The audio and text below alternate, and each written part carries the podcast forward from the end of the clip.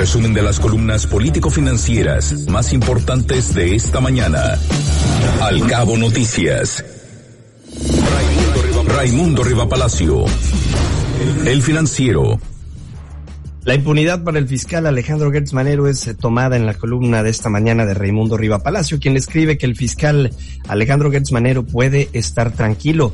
Y es que el presidente Andrés Manuel López Obrador salió ayer a apoyarlo decididamente tras la difusión de unos audios donde habló abiertamente de probables delitos cometidos por él y por su equipo y comprometió la independencia de la Suprema Corte de Justicia. Gertz Manero eh, encontró en la fijación del presidente que todo lo malo que sucede en su gobierno obedece a una conspiración porque quieren descarrilar su gobierno el salvavidas que necesitaba. Por segunda ocasión en menos de tres meses, Gertz Manero respira y sale más fortalecido con el salvoconducto presidencial de que puede hacer lo que quiera. Ominosos son hoy los tiempos de la justicia mexicana.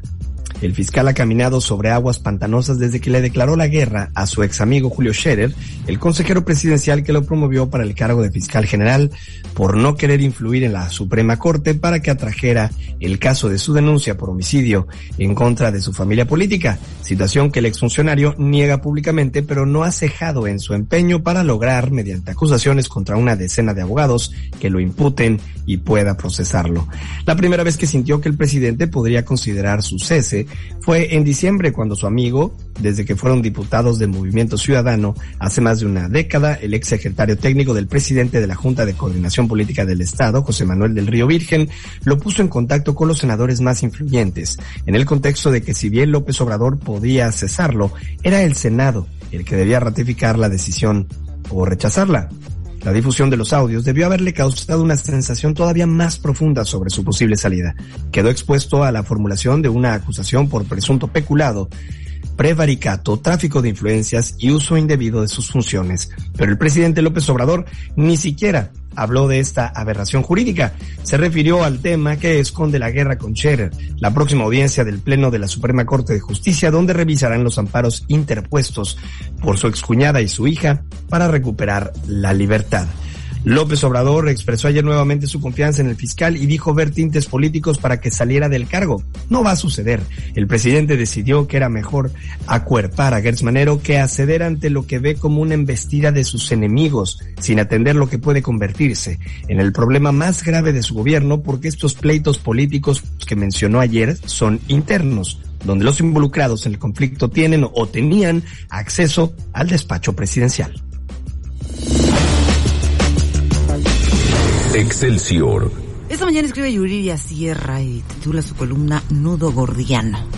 Y habla del 8M, precisamente, del 8 de marzo.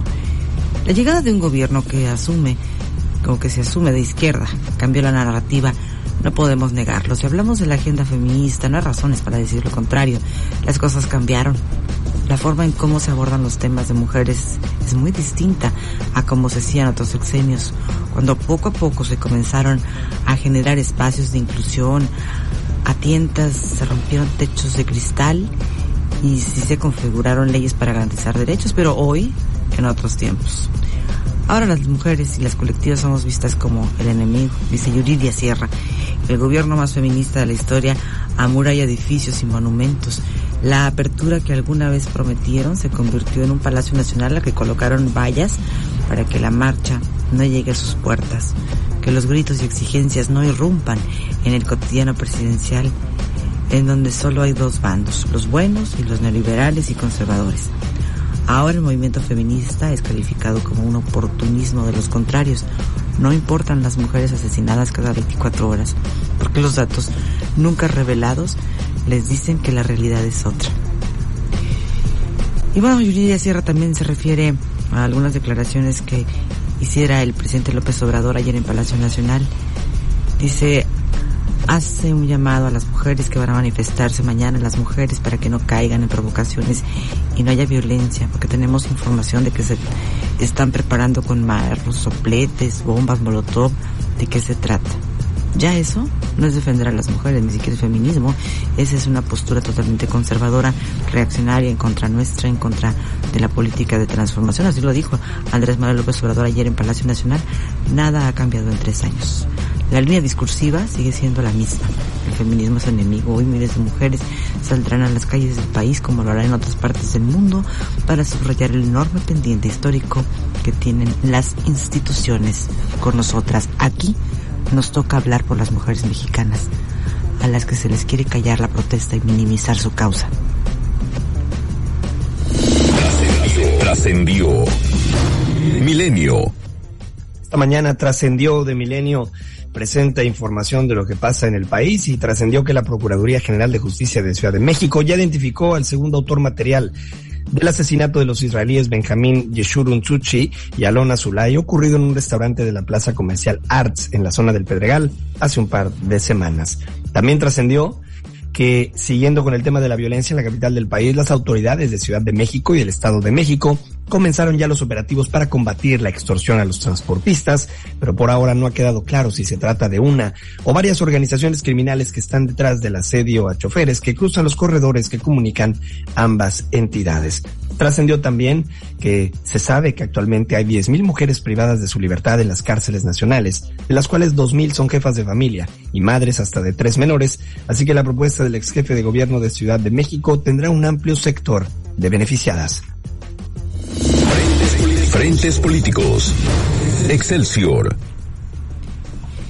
Esta mañana nos cuenta que sin distractores que interrumpan el ritmo, el canciller Marcelo Ebrard se multiplica. Reiteró el compromiso de México por una América del Norte fuerte y competitiva durante una conversación con empresarios de Los Ángeles, mientras en el país algunos funcionarios se sumergen en la grilla en tan solo unas horas. Ebrard concluyó una visita relámpago por California en la que promovió inversiones y negocios de acuerdo a reforzar los mecanismos de protección para la comunidad mexicana. Supervisó el tercer operativo de evacuación de mexicanos desde Ucrania y confirmó que los gobiernos México y francés proponen un cese al fuego en Ucrania para poder organizar la ayuda humanitaria en la zona del conflicto. Está en todo. Resolver es lo suyo, dice Frentes Políticos de Excelsior. El economista. Esta mañana en El Economista escribe para ello Enrique Campos y habla sobre el arma energética más poderosa de Occidente. Y es que ni siquiera perdonando las sanciones a Venezuela y Libia se podrían alcanzar a cubrir la demanda de petróleo de Occidente ante un eventual bloqueo del crudo que produce Rusia. Y esto Vladimir Putin lo sabe. De hecho, tal parece que el autócrata ruso cree que puede tener éxito en su invasión a Ucrania, recargado en tres patas. La primera es precisamente la dependencia europea de los energéticos rusos. La segunda es la amenaza nuclear si la OTAN se involucra en esta guerra. Y la tercera es el apoyo que Putin dice tener del gobierno chino de Xi Jinping. Es evidente que las sanciones aplicadas hasta ahora en contra del gobierno de Moscú tienen un impacto muy fuerte en la economía rusa que podría entrar en una profunda recesión, pero el sostén económico de lo que Vladimir Putin ya proyecta como un nuevo imperio es su enorme mercado de energéticos y granos. De acuerdo con datos de la Administración de Energía de Estados Unidos, Rusia es el tercer productor mundial con más de 10 millones de barriles diarios y con ello posee 11% del mercado global. Es el país más grande del mundo pero poco industrializado y consume apenas 3.5 millones de barriles diarios, con lo que demanda 4% de los hidrocarburos del mundo. Esto implica que su vocación es básicamente exportadora de energéticos. Estados Unidos es el fenómeno energético del siglo. Pasó de una dependencia de la mitad de su consumo a principios de este siglo a prácticamente la autosuficiencia y hasta la exportación de petróleo crudo en el 2019, que fue su mejor año de producción.